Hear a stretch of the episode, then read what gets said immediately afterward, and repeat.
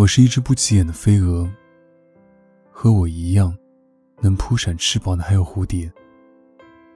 人类有时分不清我和蝴蝶，他们说我们和蝴蝶都属于鳞翅目昆虫。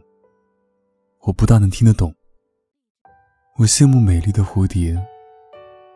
郊外有一个柳树，它已经快要一百岁了。它仍然喜欢年轻美丽的蝴蝶，并且总在微风拂起的时候，拂动柳枝。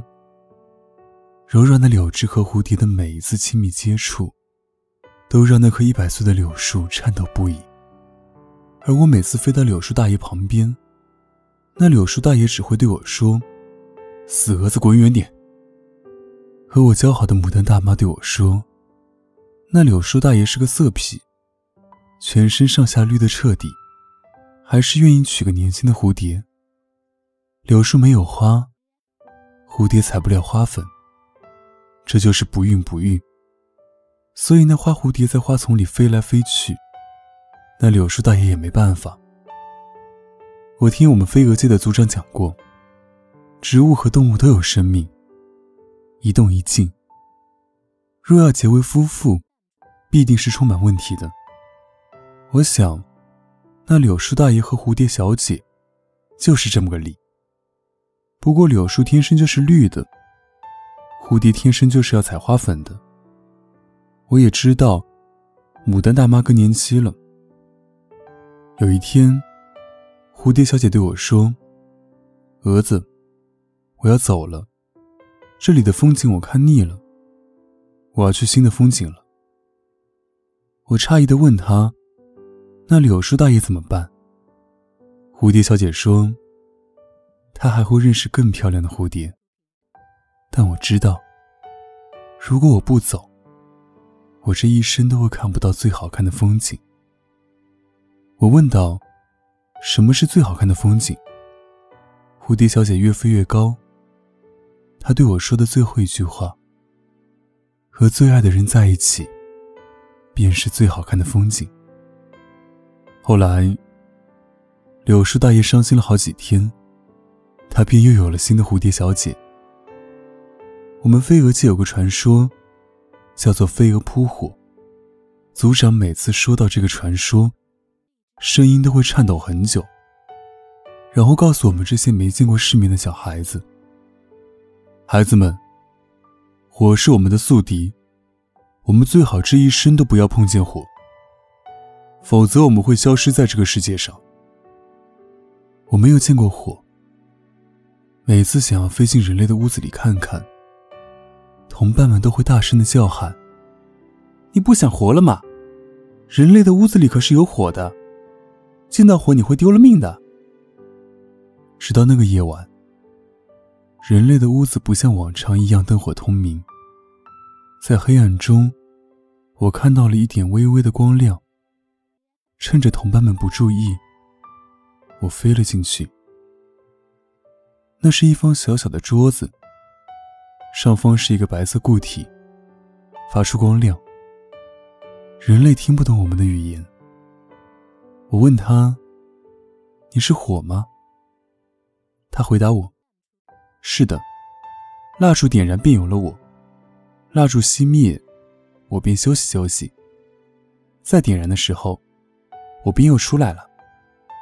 我绕着他转了转，他的声音温柔清冽，我从未听过这样温柔的声音。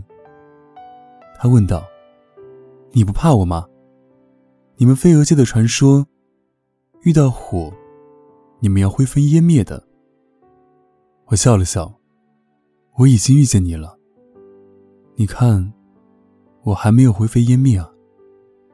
他也笑了。这段时间这边修路，通不了电。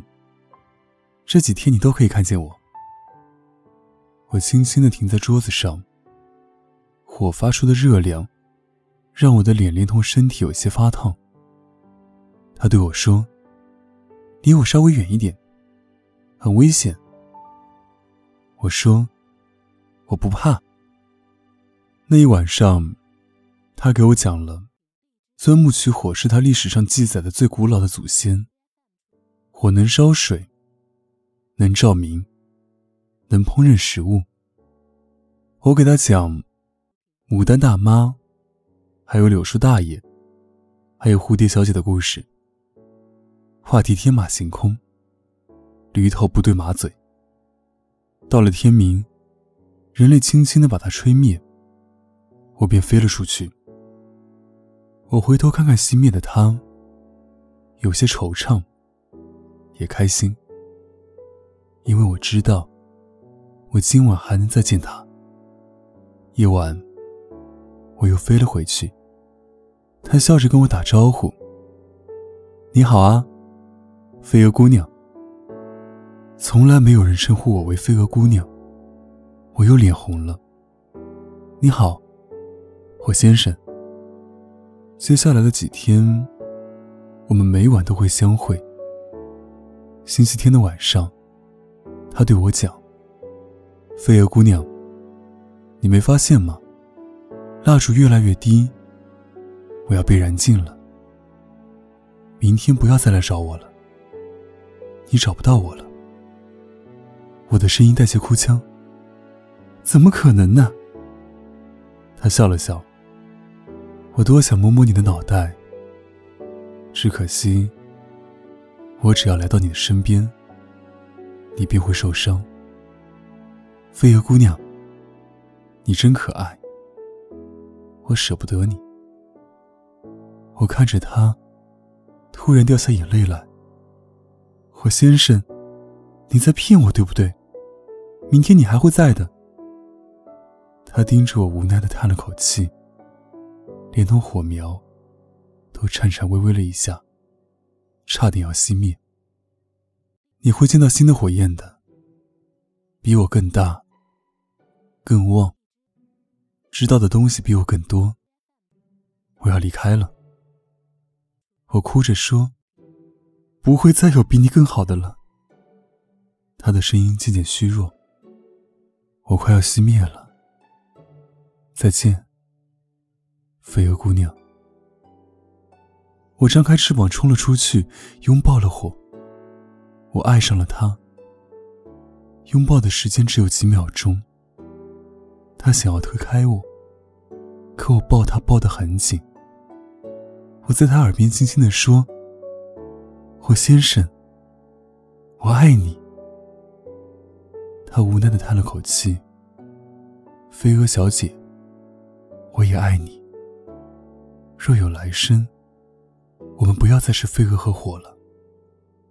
说罢这句话，他熄灭了，我被燃尽了。我和火被燃尽之后，我们升到了空中，变成了一阵风。他说：“如今我们想去哪里，就去哪里。”我说：“好。”